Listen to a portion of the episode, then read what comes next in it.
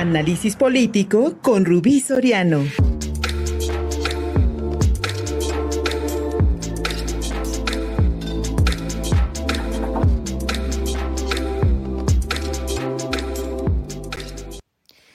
Amigos de Contigo Puebla, los saludo con muchísimo gusto. Soy Rubí Soriano y estamos en el análisis político de la semana.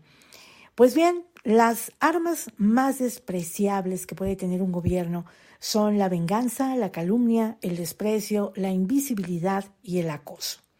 ¿Por qué el presidente Andrés Manuel López Obrador arremete con todas estas armas en contra de mujeres?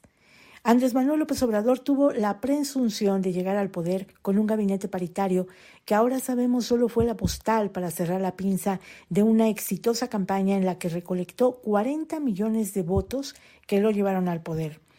La realidad para el género en México empezó a develar el perfil misógino de un mandatario que utiliza a sus mujeres de la llamada 4T para convertirlas en arietes con su propio género e imponer la voluntad patriarcal de un mandatario que pocas veces admite, hay que decirlo, que le corrijan la plana, así como actos de rebeldía o cuestionamientos a estos actos de poder.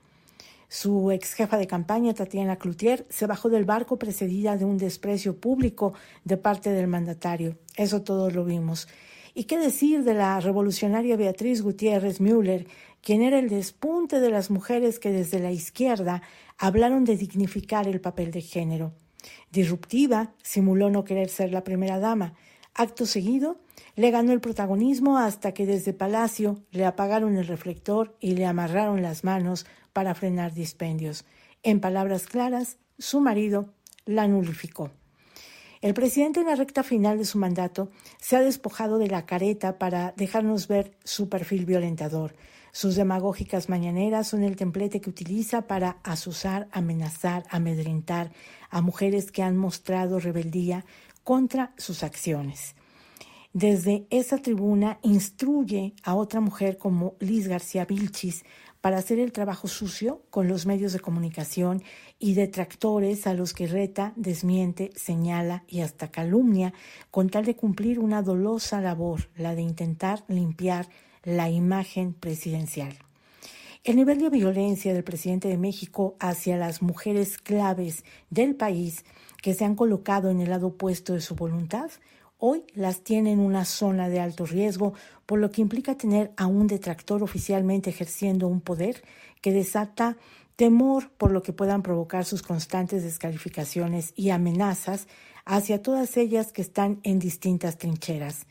Basta mencionar a la ministra Norma Piña, presidenta de la Suprema Corte de Justicia de la Nación, a la que le armaron una campaña de odio pocas veces vista en un país que presume su democracia de cuarta transformación.